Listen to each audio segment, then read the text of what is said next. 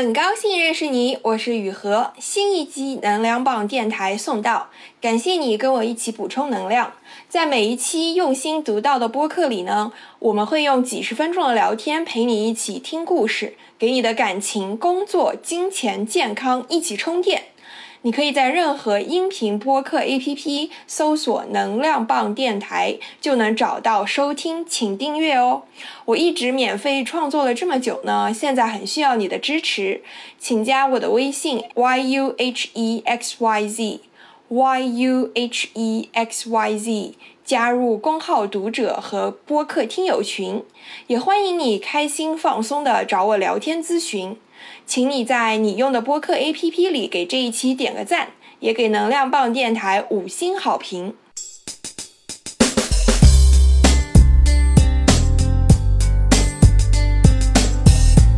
提到买房，你抵触吗？房子对你的意义有哪些？你会用房子来处理你和家人的关系吗？这期播客呢，请来了两个朋友，非常真诚的分享他们自己买房的经验，在自己工作的城市买了一套力所能及的房子，非常接地气的聊了聊买房的选择。第一位嘉宾呢，他在啊欧洲，在法国已经超过十年了。他在法国今年刚刚买了一套啊，算是历史遗迹的老房子，因为他非常喜欢把古典的老房子重新装修，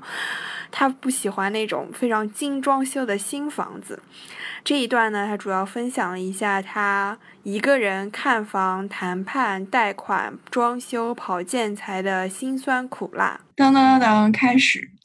哎，最开始的时候，你你怎么会想到在那边开始考虑买房呢？因为在在国外，他租房的话，每个月的房租很高嘛，相当于就是你这些钱都是你流出去的，就是损失的钱嘛。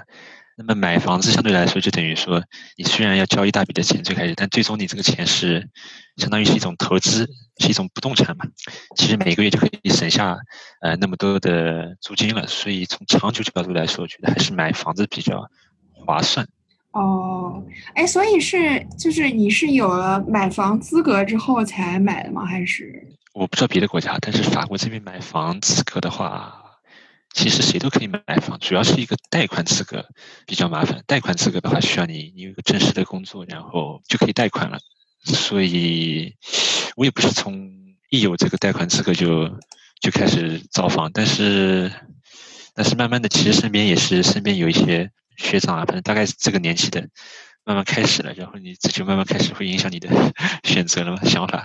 然后，然后自己后来就开始在疫情之前就开始稍微带着看了一点，然后因为第一个那个封城，其实暂停了这个这个。你说的是三月份最开始的那个封城是吧？是的，是的，当时就暂停了一段几个月，然后封，然后那个封城结束了时候，大概是那个五月份，五月初，房价有轻微的下降，或者说你和那个房主在那个谈判的过程中，他们会更。有耐心来听你的还价，因为他们也很多房子是累积了两三个月也没有办法操作，所以我觉得当时可能是一个还可以的机会，然后我就在这两个封城之间决定了买了一个房子。哎，那你之前有跟父母商量过吗？他们其实也比较支持，他们其实很早，我刚开始工作的时候就有点就随便跟我带了一句说可以开始考虑这些东西了。你你爸妈有就是参与你，比如说你要决定买什么样的房子啊，就是在哪儿哪个地段买，他们有参与这个讨论和商量吗？他们有给一些意见，但是我基本上没有没有怎么听他们的意见，因为 因为我第二他们其实不太了解这种外国的这个房地产的这个行情，他们也不太懂，尤其在这些。中心城市啊，就是那种越老的房子反而越越越值钱，新房子往往是那种稍微偏一点的。哎，那你自己做这个决定的时候，你觉得压力大吗？压力其实不是特别特别大，其实压力和那个和你的成就感是是反比的嘛，就是你压力越大，你成就感越大，就是成正比的嘛。我没有那么大的压力，因为因为我当然是贷了我的全款，但是我父我父母也帮了我很经济，因为父母帮了嘛，你的那个 成就感其实也没有特别大。像我像我像我一直到现在，其实感觉也没有什么心里的那个也没有什么波澜，都是很平的一条线。那你当时，比如说你要考虑买哪个地段，买买什么户型，买什么类型的房子，你你有你有纠结过吗？其实你你自己有一个自己的那个预算以后，你大概就有数，你能买什么样的房子。嗯，其实你的户型就是和你的预算。挂钩的嘛，虽然我买房子了，但是其实也不代表说我就想永居啊，永居在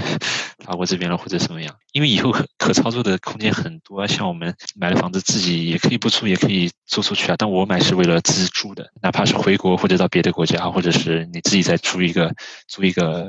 郊区一点的，但是大一点的，或者是卖掉重买也都可以。所以其实这所以户型啊不是非常纠结。对，那你还是比较比较确定的，因为。因为你就是用来自住的话，对于自己这两三年想要住什么样的房子，还是一个比较清晰的一个目标。其实当时也有很多很多限制，比如说，嗯，刚那个解封的时候，其实像我没有车什么的，所以出去看房也不方便，所以我还是就近原则，就是在我现在租房的附近这块，所以也不一定是最好的选择，但是反正就是。这是人的自然性，就是喜欢有这种安全，在自己附近的地方找，会有一些安全感。买了这个房子之后，你觉得对于你现在的城市所在地会更加有归属感吗？所以归属感的话，也不一定是在这个我现在这个自己的城市，但是现在有点早吧，现在还。没有特别有归属感。虽然你在那边已经很久很久，但是有没有一些买房上面的坑啊什么的？也，法国这边的买房还是相对比较透明的。我买房的话，他当时有一个中介，介他，我感觉整个过程还是比较比较透明的，没有特别的倾向哪一方。所以我这种他是很需要装修的。哎，是装修你不怕麻烦吗？而且你买的还是那种就是。历史遗迹式的房子，你不怕麻烦吗？对对对，我我们是非常麻烦，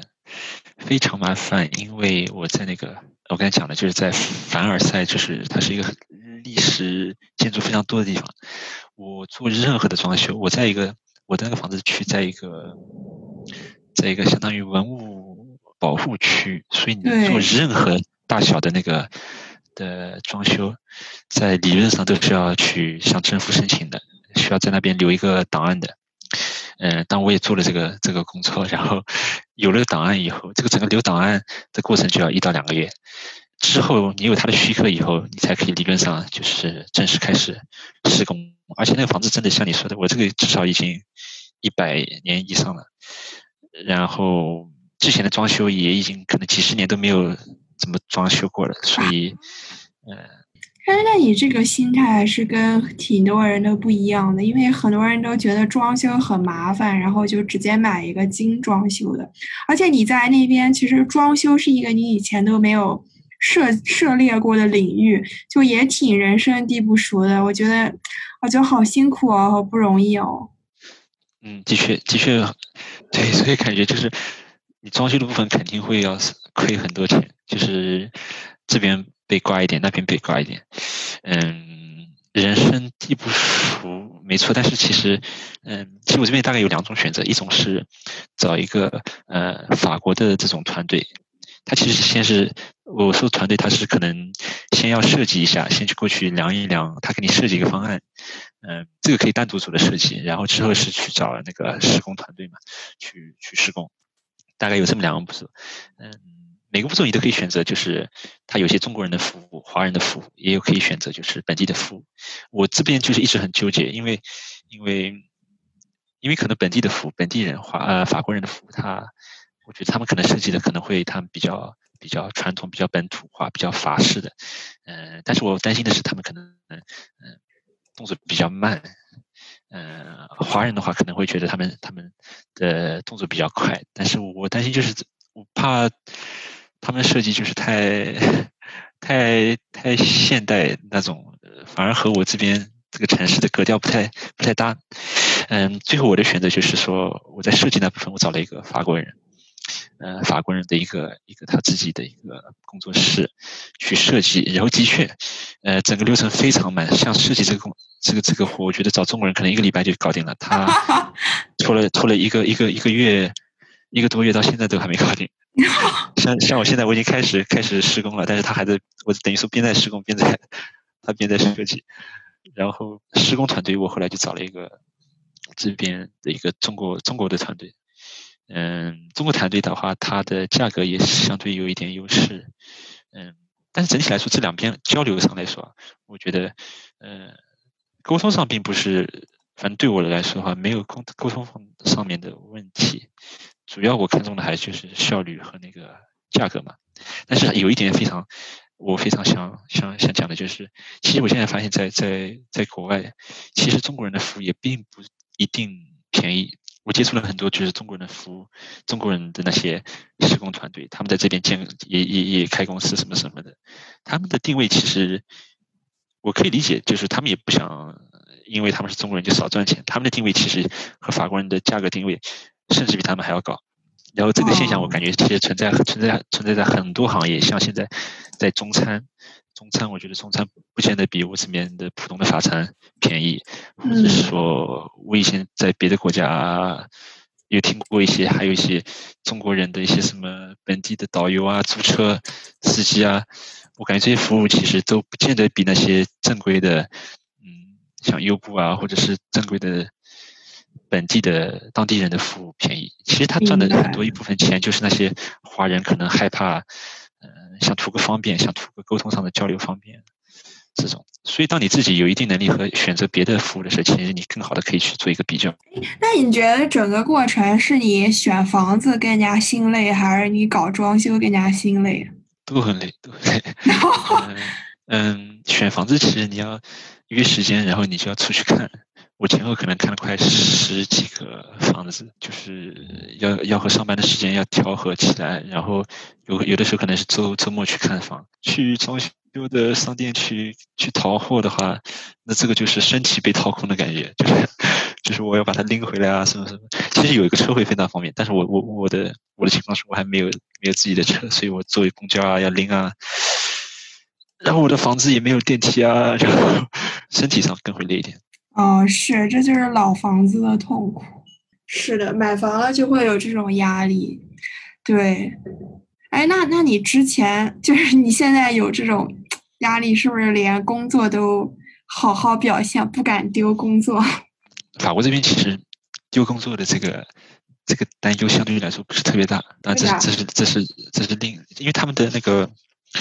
裁员的限制比较很难去裁员，就是因为我们像我们都是那种。所谓的呃永久合同，那他们的裁员的难度比较大。我觉得这种压力如果再大一点的话，我如果这个买房的压力再大一点，我可能我的成就感会更高一点。我倾家荡产，完全是我自己 倾家荡产，像就是这样子买的话，我可能会成就感比较大。像现在怎么说呢？那自己就不是没有那么那么激动兴奋，没有那种非常强烈的 的的成就感。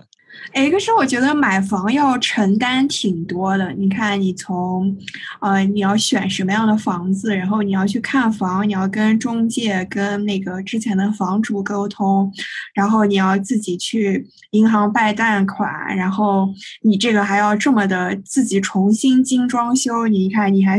分别选了设计团队和施工团队，然后你跟他们每个每一方都是怎么讲是？其实都是合同关系，我觉得就是从整个过程，还有比如说你现在每个月要还房贷啊，然后你要去看施工现场啊，要去买那个装修材料，自己挑选。我觉得整个过程，你不觉得就是是是是长大成人，是一个社会人 才会做的事情吗？我我我我大概可以知道你的意你的意思。比如说，如果我是在国内，或者说父母在这边，可能很多时候，或者像法国的这些人，他们有有父母在在旁边帮他，可能很多东西是他的父母给他一些经验，给他一些，甚至是父母出面处理这些东西，对，一些选择啊，对，嗯。现在在国内买房子，其实很多人都是就是父母出首付，然后买的也是精装修。其实你的就是你你要选择的东西，你考虑的因素其实比你在国外买房要少一些。而且，就无论你是在一线城市买，你就算自己不是一线城市人，但总归这个大环境还是差不多的，父母也能帮上忙。但在国外的话，就真的。你不觉得好辛苦吗？就觉得自己一个人单枪匹马的。对对，要自己经历这个东西，尤其是没有这个经验可以传授你的时候，你要从零开始接触这些东西。对，嗯。但是在国内，可能小孩都不用出面，自己就有一套房子了，是不是？很多情况下，年轻人在国外的话，可能之前都是在社会或者说是上班环境，但是如果买房的话，你一下子要，嗯，在社会上自己要出面去接触很多很多的社会的的各样的各种各样的就是交流的对象，从这个角度，的确是一下子要去接触社会，接触不同的。就是以前可能从来没接触过的一些社会社会人，对，从一些装修公司啊，都要自己去面对。从这个角度，可能可以可以说我可能稍微 成熟一点了，稍微接触了一点社会，也可以这么讲。哎，那你觉得就是比如说欧洲那边他们？看重房子嘛？就比如说中国人吧，就是啊，我之前看过一本书，然后他讲到为什么中国人这么看重房子呢？因为中国是一个乡土社会，就是中国以前是农耕文明，就是大家都是种地种田，然后这样农业大国，然后土地是能给人安全感和归属感。就为什么至今中国人仍然觉得要买房？因为买房了才是有安全感，然后。也是归属于这个地方。那你觉得，就是对于那些在欧洲的一些外国人来说，他们会有这样的感觉吗？我觉得是一样的，嗯，是吗？是一样的，一样的。但是，但是法呃，但是国外它有很多他们的租房的比率比比例比较比率比较高。嗯，主要原因我觉得并不是他们没有这个所谓的对那个买房的这种需求，而是因为他们相对这个经济能力上可能达不到这个。水平为什么呢？是因为他们呃不像中国是那个独生子女，然后他们的贷款的法律限制也比较高。那其实他们的父母如果像中国父母一样这样子帮助他们小孩，他们压力是很都给他们一大笔钱，相对难度是很大的。本质上还是希望有房子的。像法国，它有很多那个电视节目，就是那种综艺节目，就是说怎么带人去找房找房。其实大家本质心理是想法，我觉得是一样的，只是他们有一些社会结构的原因。那个，你身边的同学朋友买房的多吗？慢慢开始有嘞，像我我我们共同认识的那那那几个人都不约而同的在今年开始有这个房地产的计划，因为大家也都开始到这个年纪，反正都可以。我觉得大家想法都是跟我刚才一样的，就是你预期每个月交交房租，帮你的房东交贷款，不如自己自己贷款买房子。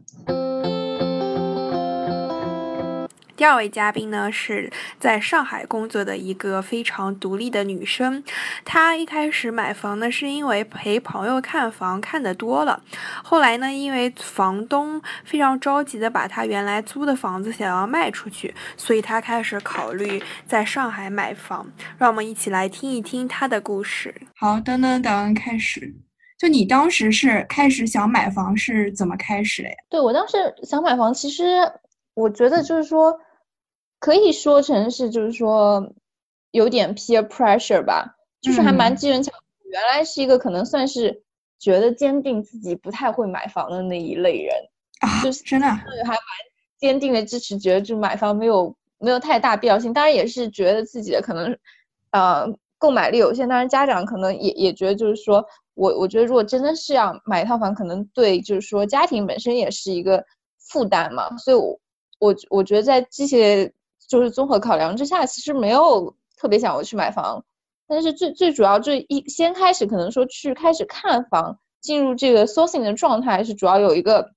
好朋友他疯狂的想买房，然后就是那我想闲闲着无事，就比如说周六日或者平时约他吃饭的时候，他总是就是带着卖房的这个后一个约会或者前一个约会 combine 在一起。所以就是在 在这种状况下，比如说快速的吃完饭之后，他说他要去看房了，那那么我好像 so far 也也没有那么快要走或者怎么样，那那我说那你看房吧，那我一块儿去看看。然后在这个过程中，他也是嗯，就给我灌输了一些为什么他要买房的理由，以及为什么说呃感觉像，比如说一个单身女性在呃一个大城市打工买买房的一些必要性，或者是说啊他他考量这个买房的一些角度，我觉得这个。其实对我有比较大的一些影响吧，然后当时就觉得说，哎，那那那我也可以看看。当然那个状态更多的其实没有很很主动，还是比较 passive 的在买，啊，在看房。就是他看的那些房，我啊也差不多都看了，但是可能就是说，嗯，那些区域什么的也不一定是我自己想要看的。那么我回去之后，其实自己也找了一个中介，呃，我只是在跟他说，哎，你觉得有好的房子可以发给我看看。那么如果我有空我会去看，但其实差不多有一年的时间，我根本就没有去看过一套中介在微信上推荐给我的房子，就其实还是一直是一个，嗯，非常不主动的状态。那更直接的原因呢，其实是我自己租房子的那个房东，因为呃房价上涨的很快。对他来说，他就是一直想要出手房子，然后他就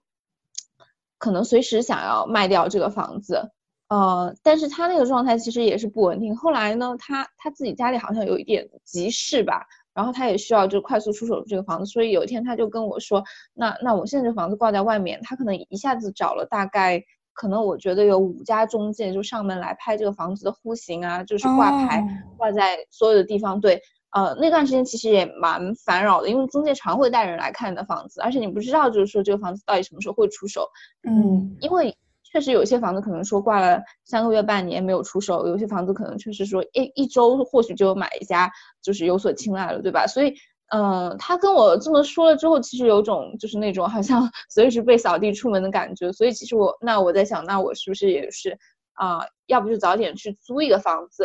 当然那个时候我其实还是没有想说，哎。啊，我赶快去买买一个房子或怎样？但是我也有朋友可能说跟我有一样的经历，然后他其实被这样的房东因为各种事情，就是说被迫搬离、提早结束租约，其实有两次这样的经历。那么他跟我说，他其实是要打算买一套新的房子给自己住啊。这个是朋友 B，当然跟之前那个帮想买房的朋友不一样。所以，所以其实就这个朋友 A 跟朋友 B 对我都有所影响嘛。就比较 比较神奇的是。然后我就是最终去看，其实我很快就决定了，我就在租的房子附近周边，其实，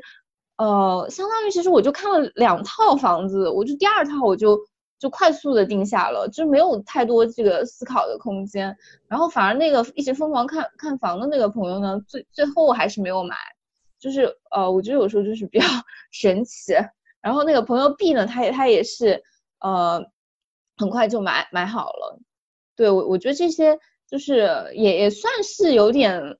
其实说像盲从消费，对吗？就有点像从众心理的，其实也没有一点，也没有。我觉得你和那个第二个朋友 B 是不是因为就是你们是根据现在你们自己的住房需求，所以就，然后也是因为对于这你们现在原来租的地方周边比较了解，所以就很快下手了。对我我我觉得我呢是想想说，我我其实也也是蛮怕麻烦的人，就是想到就是说，那既然自己反正也是要住的，其实还算蛮刚需的。那如果说我可能以后也会面临经常被这种房东可能说要赶出去啊，或者说经常找房这种，其实我也挺挺受不了的。呃，或者就是说房东经常找人来看房啊这种情况，我我觉得就是说，因为我下班也也比较晚，或者加班也很多，这种就是感觉。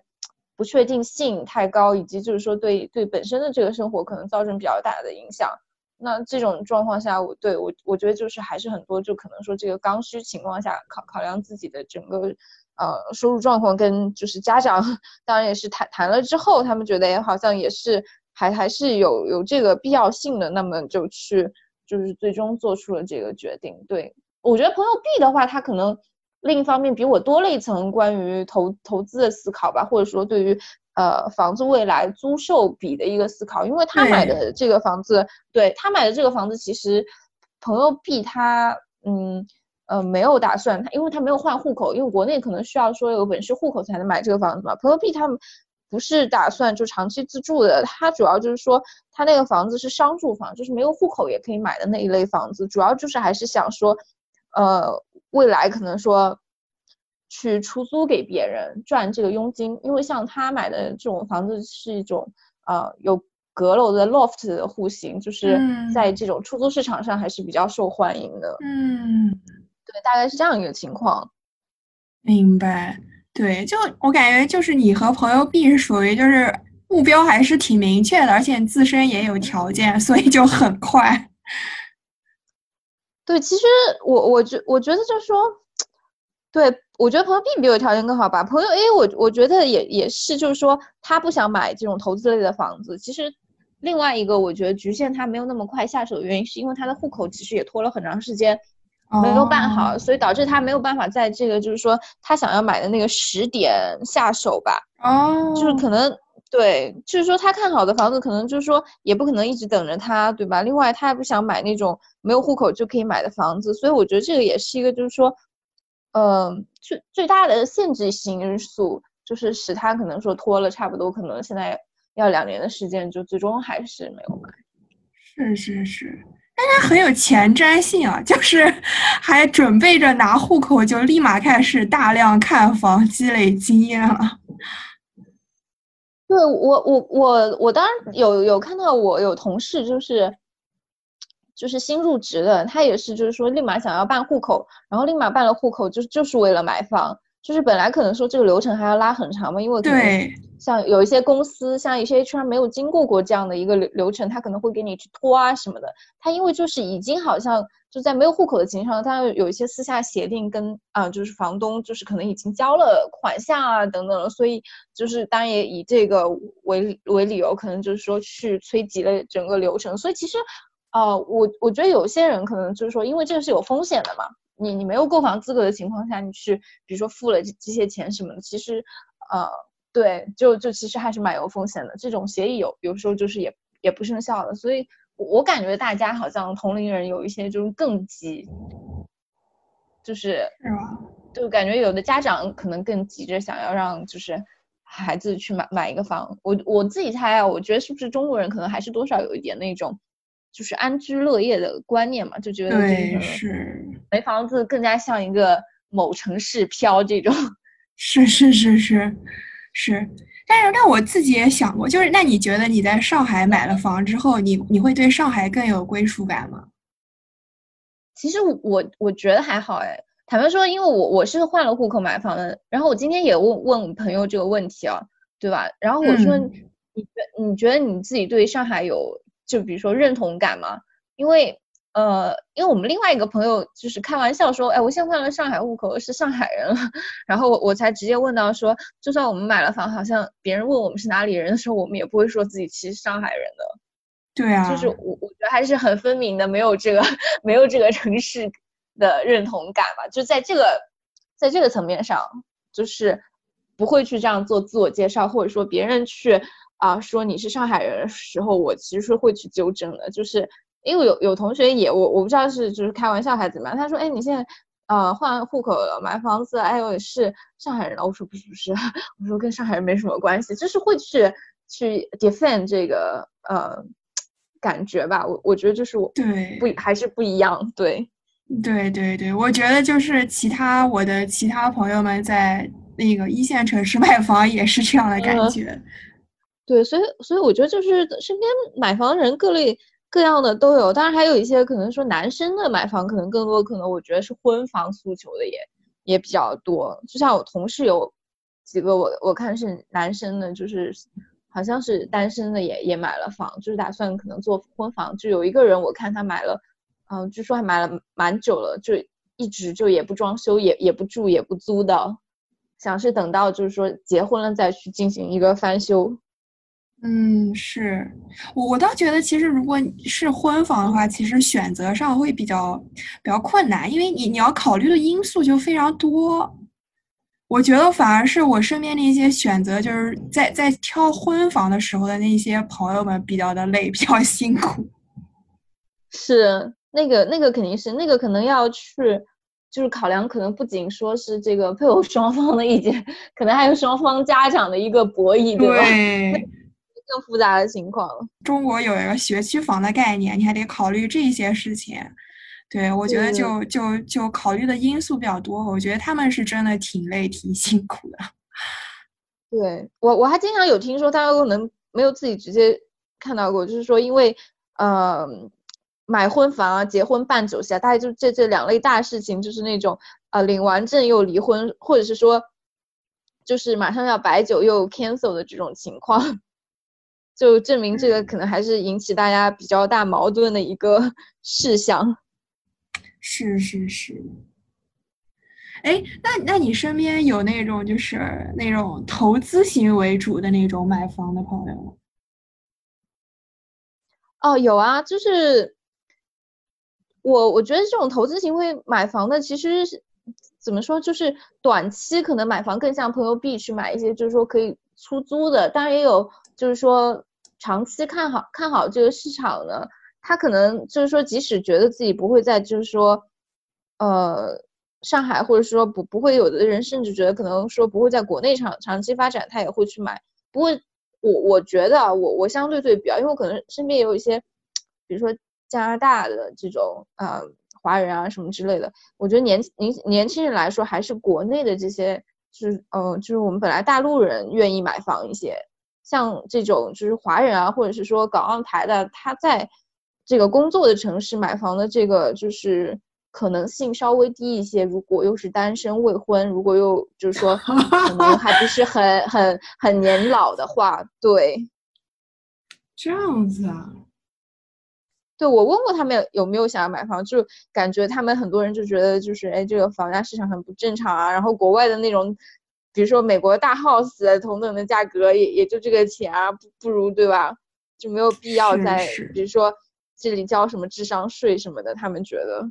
嗯，环境好像也不如国外好啊。就是他们可能有这种想法吧，觉得还不如可能说长期租房啊等等的。我觉得中国人可能除了那个叫什么，就是在房子上的安全感以外，我觉得还有就是，其实买房也证明，就是其实你长大了嘛，就是你你你我我其实坦白说，因为我买的房子总价不是很大，然后当然爸妈可能就是说，因为总价不是很大嘛，所以我爸妈就是能够就是说，本来这点量的这个房贷，可能对一个特别贵的房子来说，可能只能百分之三十百分之三十五。但这个房子就可能给到百分之五十，这样就变成我均摊到每个月的这个，呃，月贷来说的量就会比较低。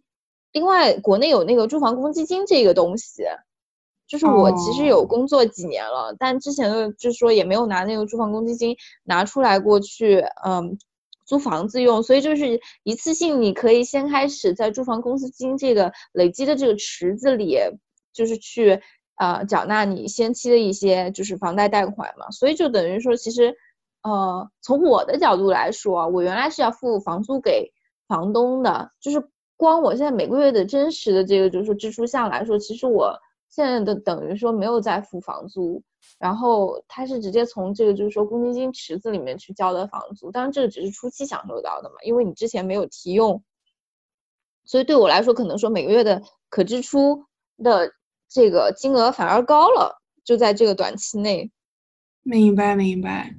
哎，那我觉得你还是选择了一个自己比较舒适的一个这个房贷的范围，对吧？是的，其实我还蛮 conservative 的，就是即使能再买贵一点，我都没有选择买贵一点，就是想到就是我每个月的这个房贷压力还是挺吓人的，就是 没有没有敢去，就是说买买的再贵一点，因为如果买的再贵一点，就意味着就是。啊，每每个月就是还是要多多付比较多。想想就是自己就是平时的这个消费 习惯来说，比月光也好不了多少，并不能够支持这样的情况。但当你你就说我我看很多朋友还是叫爸妈还嘛，但我也觉得比较尴尬。就其实工作也好几年了，然后就是如果首付也是爸妈付，是的，我也觉得。对我我觉得对对我来说压力也也蛮大的。是的，我觉得我可能不太能接受让爸妈还房贷这件事情。对我，我觉得就首付大大部分肯定，我觉得还是要加上 support。但如果说连房贷还是要就是爸妈付的话，我觉得还是就对就不太 OK。觉得嗯，是我我觉得你你这个思路还是挺好的。我觉得你是选择一个自己比较舒适的范围先上车，对吧？而且你主要考虑的是自己的住房的需求。对对，我主要还是这个诉求对大一点。对，其实其实我买房应该也也多少有踩一些坑吧，但是大体上对我我可能还没有考量到说特别一定要有一个很很大的一个投资价值，所以就是加上我本身可能总的金额相对比较少，就是所以我就忧虑的事情也少一些。另外，因为我自己比较偏向爱好，可能比较喜欢美术馆啊等等的，所以那个 location。其实我我就非常主观觉得，哎，它比较靠近美术馆，然后旁边的这个就是风风景还不错。OK，那那我在想说，现在也不管了。另外我在想说，反正旁边也有其他贵的要死的豪宅，虽然我买的可能是别人那种很老的二手房，那那我想说，没没关系啊，反正就是住在附近应该还挺舒服的。因为如果说豪宅旁边有一些周边，我应该也能 享受一下这个附带福利。虽然我买的不不是那种所谓豪宅，对吧？哦，那你还是，我觉得你还是做了一个让自己很开心、很舒服的选择啊。那所以其实我我觉得就是如如果说你你本身这个金额很高，又是家长出资的话，肯定我觉得当中坦白说还是要很多考量到家长的意见嘛。因为就其实我我觉得有时候买房可能还是冲动，就买完可能还觉得哎。还有蛮多就不好，或者说没有考量到的一些因素啊。但买也买了，想想想也没有那么多。因为我觉得可能就是说多少钱买多少东西吧，还是就是说对，在那个合理的一个就是阈值内。那个中介就算想要骗你，那个市场就在那里，其实其实也很难骗。因为你想现在就是我，它肯定也是电子化了嘛，国内肯定有各种这样的这种网站之类的。另外就是以前的这种交易历史，其实你也可以查到，就在同一个小区。那其实这样一来，你那个差距并不会很大，我觉得，就是你能知道，就是说以前同一个小区类似户型，别人是以多少价成交的，那那你那你反正就是说，坦白说，大家都有这种心理，就算被骗，我也不是第一个被骗，那那就那就这样呗。也有人，你好可爱，反正啊，对啊，反正也有人也愿意出这个钱买买了这样的一个一个一个房子，我知道有人可能。就比我以更便宜的房子，可能说今年或者去年买的这个房子，那 也不要想那么多了，就就反正是自己住了，就就住了嘛，对吧？嗯，对。而且就是从我自己租房的经验来看，我觉得反正也没有完美的房子，你再好的房子，总归也是这儿有点不满意，那儿有点不满意。对的，我我觉得就是，当如果说投资倾向的这个诉求下去找房子，可能就是说。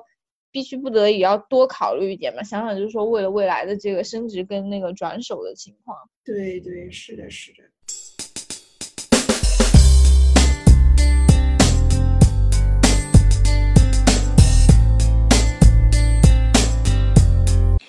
这一集能量报电台到这里就结束了。如果你有什么想法或者评论，请在下面给我留言。如果你觉得聊天内容对你的朋友也有帮助，也请转发语音给你的朋友。你可以在任何音频播客 APP 搜索“能量棒电台”，就能找到收听并且订阅这个播客。也请你在你用的播客 APP 里给这一期点个赞，也给能量棒电台五星好评。我一直免费创作了这么久呢，现在非常需要你的支持，请加我的微信 yuhexyz，